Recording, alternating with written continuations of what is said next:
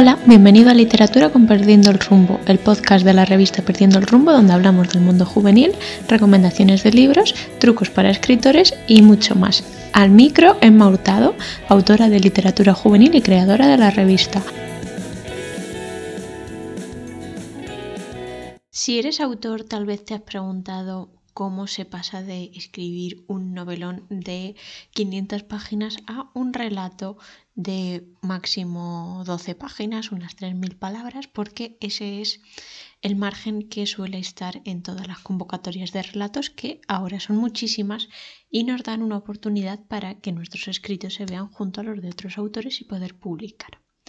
Así que, eh, qué mejor persona que alguien que ha publicado tanto novela como relato.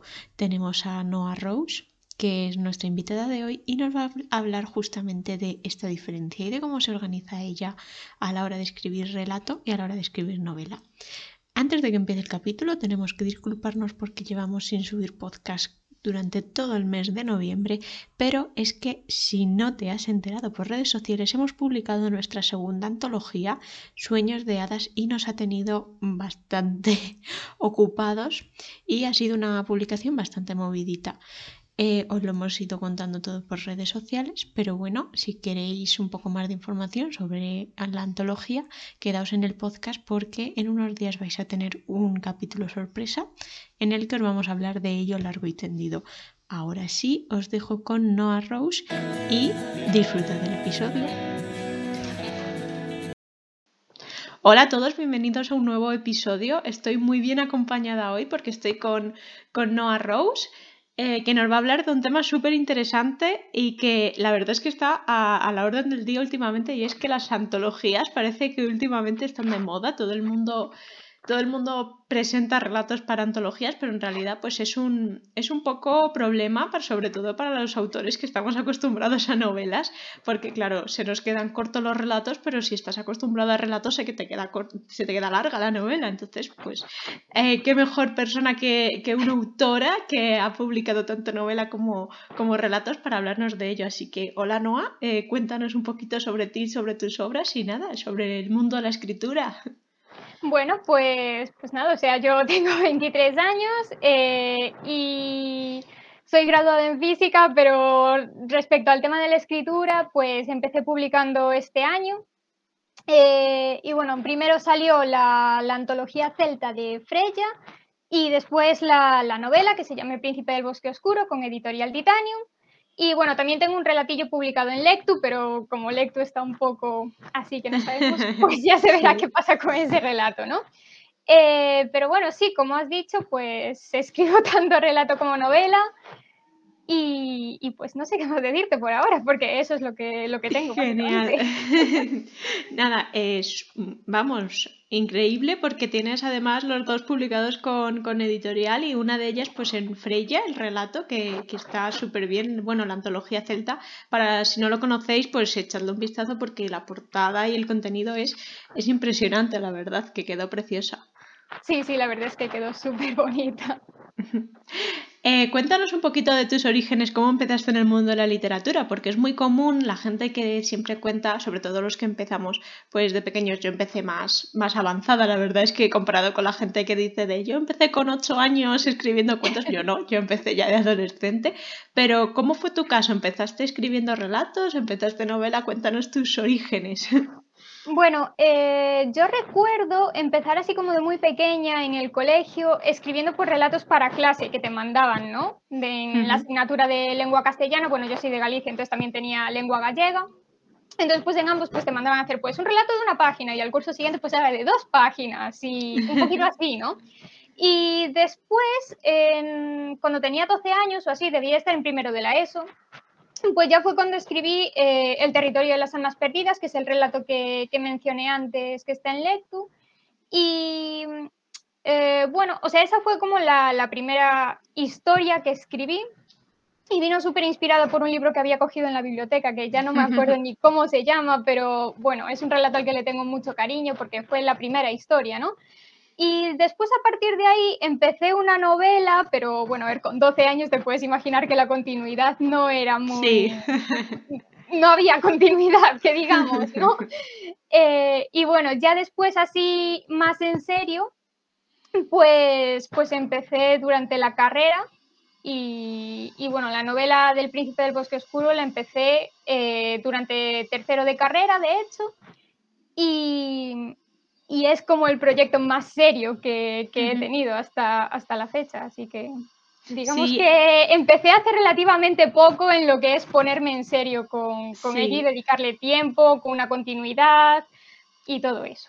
Claro, es que es justo lo que, lo que comentábamos, ¿no? Eh, escribir una novela requiere mucha continuidad, requiere un, un esfuerzo que, que, bueno, si a lo mejor estás acostumbrado a escribir relatos, a escribir novelas cortas, pues te cuesta un poco, pero eh, pasar al contrario es, te lo digo por experiencia, que yo soy más de novelas, pasar al contrario es muy complicado. A mí sobre todo se me hace mucho bola el, el final, porque tienes que tener ahí un final cerrado pero ¿sabes? Como cerrado, pero que no de pie, puede dar pie a continuidad, pero al final es un relato, entonces, así que a mí se me hace muy complicado, por eso he dicho, pues nada, que venga una persona.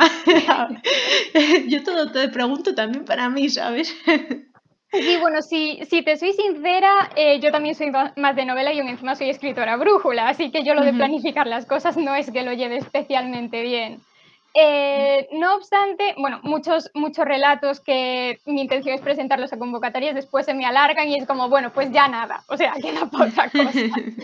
Eh, porque sí, o sea, realmente cuando tienes una novela, como no tienes un límite de palabras, es decir, el límite de palabras, pues te lo pones tú o, lo pone la historia según vayas avanzando. Entonces, pues tienes más tiempo pues para pensar el final, para pensar los giros. Claro, en un relato que normalmente las convocatorias son de 5.000 palabras, que no es, no es muchísimo realmente, pues claro, tienes como que tener más o menos la historia estructurada, por lo menos yo veo bien que la historia esté un poco estructurada de principio a fin antes de ponerte a escribir, porque si no, claro, o sea, puede resultar que la historia depa más te alargues y cuando te das cuenta pues llevas 10.000 palabras y ya como ahora 5.000 no las puedo recortar. Entonces, claro. Claro, porque estamos además... Estamos muy acostumbrados además a pensar en el desarrollo del personaje, desarrollo del mundo. Vale, estos capítulos voy a hablarte de, cómo son las normas de este universo. Este te voy a decir cómo es el pasado del personaje. En el relato no podemos, pero, pero no podemos, porque claro. Claro, claro. O sea, yo creo que cuando planteas un relato, es mi punto de vista completamente, eh, que tiene que ser una historia mucho más sencilla, es decir, no puedes meterte con un personaje con muchísimos traumas en el pasado, porque si los tienes que explicar pierdes palabras. Tampoco puedes hacer un, word, un, un súper complejo, porque claro, si te tienes que meter a explicar un sistema de magia súper elaborado y enrevesado, pues claro, a lo mejor se te van dos mil palabras solo en eso, porque en la novela pues al igual habría sido un único capítulo para eso, pero claro, en un relato no puedes, porque tienes que darle prioridad a lo que es la historia. Claro. Eh, háblanos un poco de, cómo escribiste el relato, bueno, los relatos eh, contra cómo escribiste la novela, es decir, planificación, la historia y todo así, un poquito de información. Vale. Vale, eh, yo como he dicho soy súper, súper brújula, o sea, yo lo que es planificar, sí que es verdad que mm, ahora voy planificando un poquito más por saber un poco hacia dónde voy, pero cuando empecé, por ejemplo, El Príncipe del Bosque Oscuro fue mm, completamente aleatorio. Es como que necesitaba soltar mucho que llevaba adentro, tenía en mente a ese personaje desde hacía un par de meses, y entonces dije, pues venga, cojo y escribo. Y bueno, el primer manuscrito tenía solo 40 páginas a Word, eh, porque bueno, fue como, voy a contarme la historia yo a mí misma, así del tirón, ¿no? Y pues ya después le fui metiendo cuerpos, ¿sabes? En plan, sobre eso, pues revisión tras revisión, pues fui añadiendo, fui creando más el, el workbook y todo eso. Para los relatos, el del territorio de las almas perdidas, si te soy sincera, no me acuerdo cómo lo escribí, porque claro, fue con, con 12 años, ¿no? Eh, pero el de, el de Freya, por ejemplo, que se llama Enia Druida de Fuego, bueno, ahí ya pues partimos de que tenía que tener temática celta. Entonces lo primero que hice fue documentarme porque yo de los celtas no sabía nada y resulta que son una cultura súper variada con un montón de vertientes diferentes.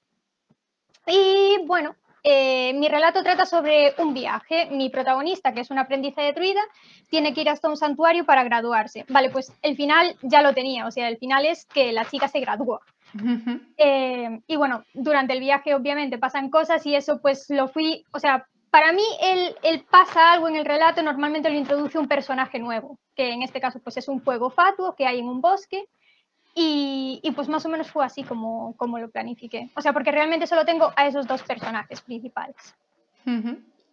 Y es fácil condensar una historia en, tan pocas palabras. Bueno, ya más o menos nos ha dado la pista de que a veces se te alarga y, se convierte en novela. Pero, ¿cómo es decir, yo todo te lo pregunto desde, tu punto de vista de escritora. ¿Cómo darías un consejo de, vale, eh, como has comentado, tengo que escribir una historia sobre celtas, pero no puedo ponerme aquí a escribir sobre la historia de los celtas en cómo condensas toda la información? Porque claro, cuando estarías buscando información sobre los celtas te encontrarías de todo, seguro que es súper interesante para escribir mil historias. ¿Cómo lo hiciste? Sí, bueno, eh, para empezar, centrarte solo en una única cosa. O sea, no puedes intentar abarcar mucho, no puedes intentar pues meter toda la mitología, meter todos los druidas, meter todas las criaturas, porque no tienes espacio. Entonces, eh, yo lo que hago, bueno, un relato de 5.000 palabras para mí son aproximadamente dos o tres capítulos de una novela. Entonces, pues más o menos comparo, ¿no? O sea, como, como yo soy más de escribir novelas, pues sé más o menos Mm, cómo de larga es la parte que cuento en tres capítulos de una novela, ¿no? Entonces, pues calculo que la historia que tengo que plasmar en el relato tiene que ser más o menos así de larga. Si es más, pues se me va a ir, y si es más corto, pues no pasa nada. Entonces, bueno, ese es el único consejo, la verdad, que tengo, porque es que, claro, después depende mucho, con la práctica también vas cogiendo, vas cogiendo pues un poco de visión de mm, de cuánto te va a llevar la historia, ¿no? O sea, yo, por ejemplo, ahora tengo una idea para una novela, por ejemplo, y sé más o menos si me va a llevar 80k o 140k. Entonces, pues eso, pero claro, va un poco con la práctica. Cuanto más escribes, más conoces tu propio estilo, más conoces lo que te gusta, porque pues hay gente a la que le gustan las descripciones muy extensas. A mí, por ejemplo, pues me gustan las descripciones más concisas. Hay gente a la que le gustan los diálogos, entonces pues un poco en función de eso te va a llevar más o te va a llevar menos. Sí, también además depende del relato por completo, porque además hay relatos que, bueno, te dan mucha información sobre, por ejemplo, lo que has dicho, una descripción, y al final el relato entero casi es una descripción, pero a medida de la descripción pues te va contando alguna historia que sucedió en el pasado o algo así, entonces se queda como, como muy chulo, como una especie de flashback o algo así, así que pues, pues depende del relato. ¿Tú crees que mucha gente me pregunta bueno, a mí me llegan de la revista preguntas de todo tipo, entonces mucha gente sobre todo que se quiere lanzar a escribir y me pregunta de por dónde empiezo porque no me veo capaz de escribir una, una novela, entonces siempre puedes decir de un relato, pero ¿crees que es una forma buena de alguien que quiere empezar en la escritura y que, empiece con relatos?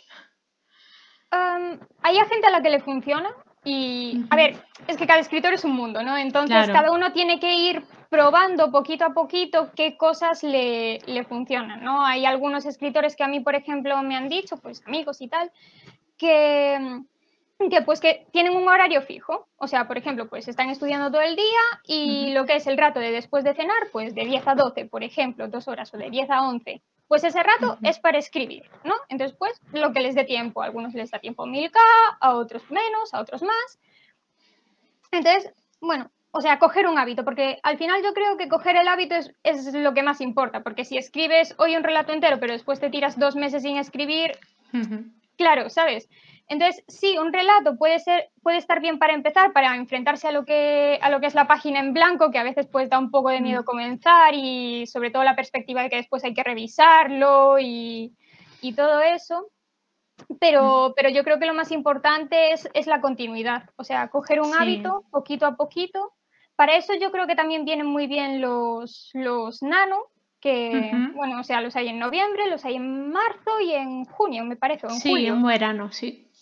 Sí, bueno, eh, que claro, tienes que escribir 50.000 palabras al mes, entonces, claro, eso son 1.500 palabras al día, entonces ya te obliga como a que tienes que ponerte. Entonces, a mí personalmente eso me agobia, pero, pero claro, a, otra gente sí le va bien, entonces, bueno, eso depende un poco de cada uno. Yo también soy un poco inestable. Yo igual una, un día escribo 4.000 y, y me tiro dos días sin escribir. Entonces, bueno, me compensa mitad sí, mitad no. Es decir, me compensa lo de las 50.000 palabras a largo plazo, pero lo de los días me agobia un poco también. Yo creo que los relatos exactamente igual que tú. Sí, yo creo que los relatos pueden estar bien también para la gente que se enfrenta a un bloqueo, de si llevas mucho tiempo sin escribir, más que nada porque ver una obra terminada, aunque sea pequeñita, pues te puede ayudar a, decir, ay, pues mira qué bien, te sientes bien y, y, sigues hacia adelante, porque al final los escritores tenemos mucha presión, por ejemplo, de si termina el año y en ese año no hemos escrito ninguna novela, es como de, madre mía, me van a quitar el carnet de escritor, bueno, pero a lo mejor has escrito siete relatos es decir, tienes que valorar el relato como una obra individual, ¿no? Sí, sí, claro. A ver, yo creo que también hay que quitarse un poco toda esa presión de es que si no escribo X al año me van a quitar el carnet de escritor. ¿Qué es el carnet de escritor? O sea, no, sé, o sea, yo por ejemplo eso es que ni lo pienso. O sea, yo escribo cuando tengo mm. tiempo y cuando me apetece. También si escribes forzado las cosas no van a fluir, no van a salir y eso después se, nota en el texto cuando escribes forzado. Entonces, bueno, mm. yo creo que, o sea, no vamos a vivir de esto, o por lo menos, a ver, es muy difícil vivir de esto, ¿no?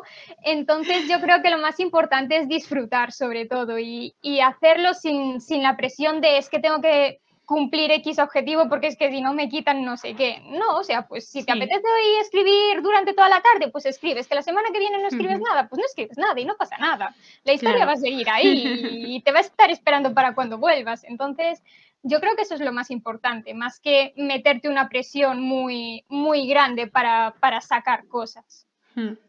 Y, y otro, otra forma de presión también, que también te quería preguntar, ya aprovecho, Em, actualmente hay muchísimas antologías, eh, convocan antologías muy a menudo, sobre todo pues porque em, aparte de que a mí me gustan mucho porque es una forma también de conocer a muchos autores a través de una sola obra, es decir, yo he leído antologías que a lo mejor había 10 relatos, 6 me han gustado y digo, ah, pues mira, son 6 autores que acabo de descubrir, ¿no? Pero claro, al final lo que dices es una presión un poco porque te están cerrando un tema, te están cerrando unas palabras, entonces para escribir para una antología, más o menos tú, ¿cómo lo harías o qué consejo darías? Porque claro, lo que dices es un tema muy cerrado, es un poco complicado. Sí, bueno, si no gustan los temas cerrados, también hay algunas antologías, por ejemplo, las de las que saca Ediciones Labnar, que bueno, acaba, acaba de cerrar el plazo de, la que sacó este año. Pues esa, por ejemplo, es temática libre. Eh, también es un, margen de palabras un poco más extenso, va de 5.000 a 10.000, me parece recordar. Entonces, bueno, hay convocatorias para todos los estilos, en realidad. Por ejemplo, la que sacasteis de, Perdiendo el Rumbo, pues era más cortita, eran solo 3.500 palabras. Entonces, claro, al final cada uno tiene que buscar pues un poco cuáles le cunden más y cuáles no. O sea, porque en el año salen muchísimas convocatorias y presentarse a todas, mm, yo para mí supondría un agobio impresionante, porque, claro, por un lado quieres escribir los proyectos largos, pero por otro lado tienes que escribir los relatos, y los relatos, tanto documentarse como escribirlo, luego revisarlo, todo eso consume tiempo. Entonces tienes que hacer un balance de qué es lo que más te conviene. ¿Te conviene centrarte ahora en el proyecto largo porque estás muy metido en la historia o quizás tienes un bloqueo con eso y prefieres, ya que vas a escribir un relato para salir del bloqueo, presentarte a la antología? Claro, después también te tiene que gustar el tema. O sea, por ejemplo, si a mí la cultura celta eh, me fuera completamente indiferente, pues no, me habría presentado esta antología, ¿sabes? Mm.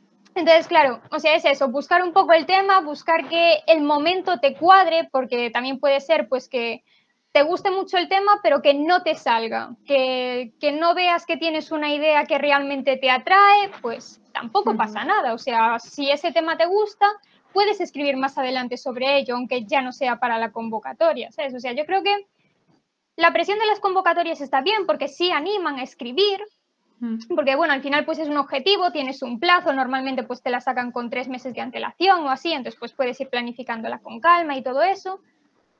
Pero también hay que relativizar un poco esa presión, ¿no? Al final es lo que decía antes, o sea, lo importante es disfrutar. Si tú con una convocatoria te vas a agobiar, a la larga yo creo que no compensa. Ya, desde luego. Además, es que yo creo que hay algunos autores que ven las antologías como una oportunidad de, publicar. Y sí, en realidad sí que lo es. Es decir, te, te, puede dar currículum literario y eso, pero es no te puedes presentar a todas las antologías. Es, es, imposible, porque es que yo ahora mismo en verano habrán salido como cinco o seis fáciles. Entonces, claro. Y es eso, es lo que tú dices, priorizar. Yo estoy completamente de acuerdo contigo. Y no ver verlo como un juego más que como una obligación o, como, o como una oportunidad de publicar, que, sí que puede serlo, pero bueno, no llevarlo hasta el extremo para, agobiarse tanto. Claro, a ver, o sea, sí que es verdad que son, eh, que son oportunidades para publicar, sobre todo si mm. son de editoriales, pues ya, o sea, es como una primera toma de contacto con, con el mundo editorial, ¿no? Pero también es verdad que es que todos los años esas editoriales te van a sacar la convocatoria, ¿sabes? Entonces, claro, pues tú puedes ir escribiendo relatos, incluso aunque no sean para convocatorias, y a lo mejor que para una tenías un tema, no te has presentado o no te han seleccionado, y lo puedes reutilizar para algún el año siguiente, ¿sabes? Em, quiero decir, al final, tener un tema fijo está bien, pero si no te llama, después tampoco, o sea, yo lo veo más casi como una pérdida de tiempo porque no estás escribiendo algo que realmente te llene. En cambio, si, si escribes lo que te gusta, a lo mejor después lo puedes reutilizar, a lo mejor no. También si, si autopublicas los relatos o te haces un libro de relatos y lo autopublicas, eso también es currículum literario al final, es experiencia que vas ganando. Es gente que te puede ir leyendo, tanto si es en antología como si no es en antología. claro. Eh, pues te voy a preguntar por terreno, fan... nos vamos a meter en terreno pantanoso y, y los no seleccionados, es decir, claro, eh, yo puedo hablar por experiencia. Cuando convocamos una antología recibimos muchísimos relatos, es imposible seleccionarlos a todos. Para la antología de hadas, por ejemplo, recibimos sesenta y pico.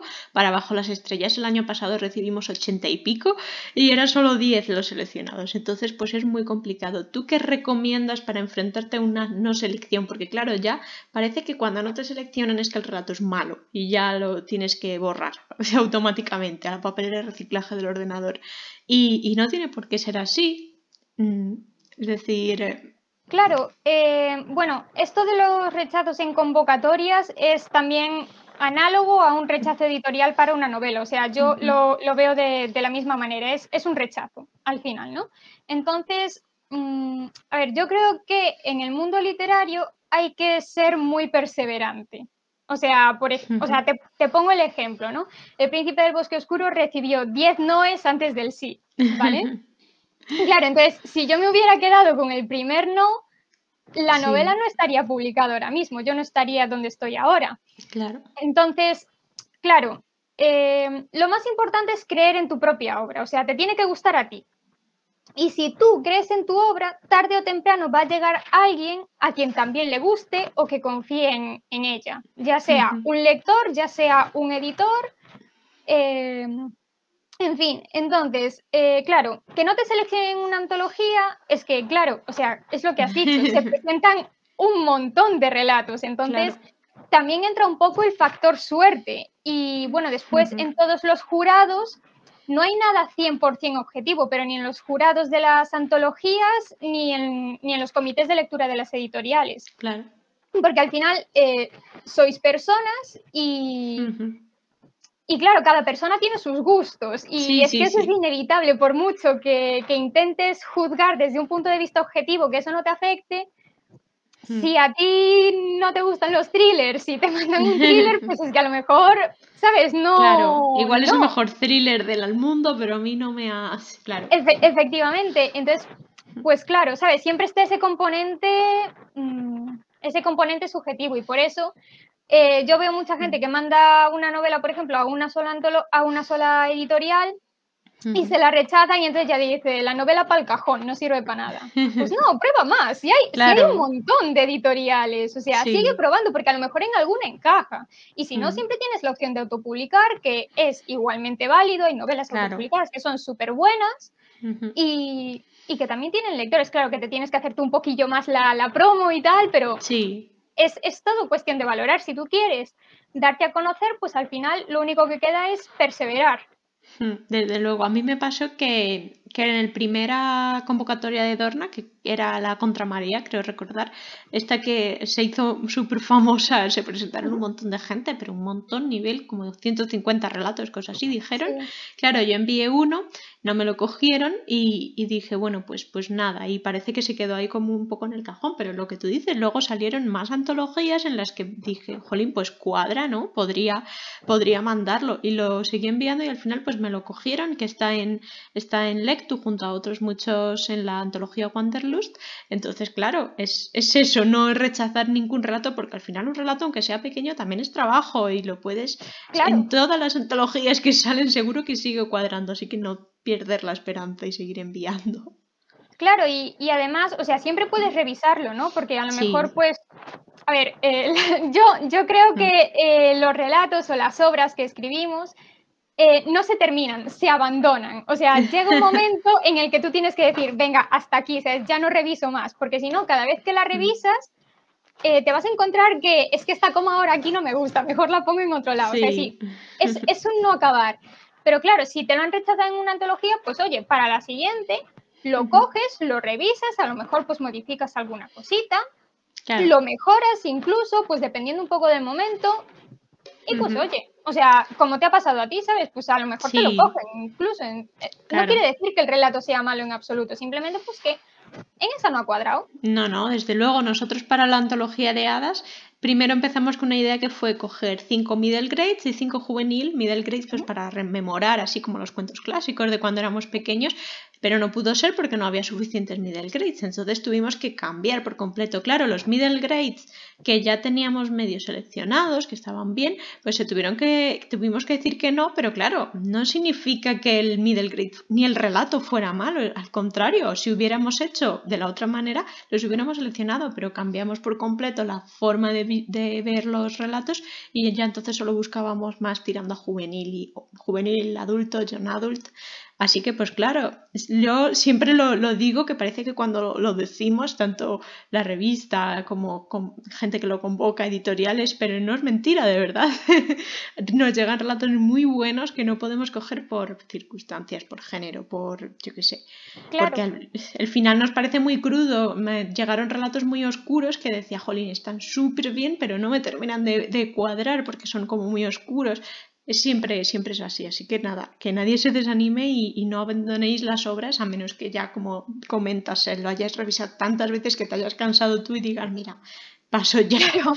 Claro, llega un punto pues en el que a lo mejor pues ya estás cansado de esa historia y quieres pasar a otra cosa. También, también reconozco que los mm. rechazos pues hay que aprender a afrontarlos, ¿sabes? Porque al final pues, pues es un golpe, tú vas con la ilusión, ¿no? Vas con... Mm sí, con, con, la ilusión, con la emoción de, Buah, ¿sabes? A lo mejor ver esto publicado, no sé qué, y pues si te dicen que no, pues es como, ¡ay, mi patata! pero, pero bueno, o sea, hay que, mm, o sea, puedes estar mal durante un día, dos días, pues mm. no pasa nada, claro, o sea, cada uno pues afronta las cosas en el tiempo y, y como puede. Pero también es importante aprender a relativizarlos, ¿no? O sea, que, no es el fin del mundo y como has mm. dicho, no quiere decir que, no, que la obra sea mala, pues sino que simplemente pues a lo mejor no encajaba o, o es que se pueden dar un millón de, de cosas. Muchísimas, sí. Pues sí, totalmente de acuerdo contigo. Y bueno, háblanos un poquito del Príncipe del Bosque Oscuro que ha salido con la editorial Titanium. Eh, no sé cuándo publiquemos este capítulo, si, va, si habrá salido ya, si estará en preventa. Háblanos un poquito de él y de la historia, de lo que trata, porque a mí me llama mucho la atención. pues eh, me alegra muchísimo escuchar eso. Eh, cuando publiquéis este, este capítulo, lo más probable es que ya esté eh, a la venta y incluso a lo mejor incluso ya está en Amazon porque, bueno, la preventa terminó el día 23. De hecho, eh, vienen mañana a, a, recogerme los ejemplares ya firmaditos para los primeros lectores.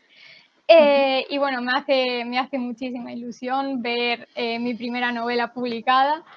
y bueno, pues es una historia de, de fantasía yo soy muy mala para clasificar, pero yo la pondría entre juvenil y new adult, ¿vale? O sea, como, como por ahí.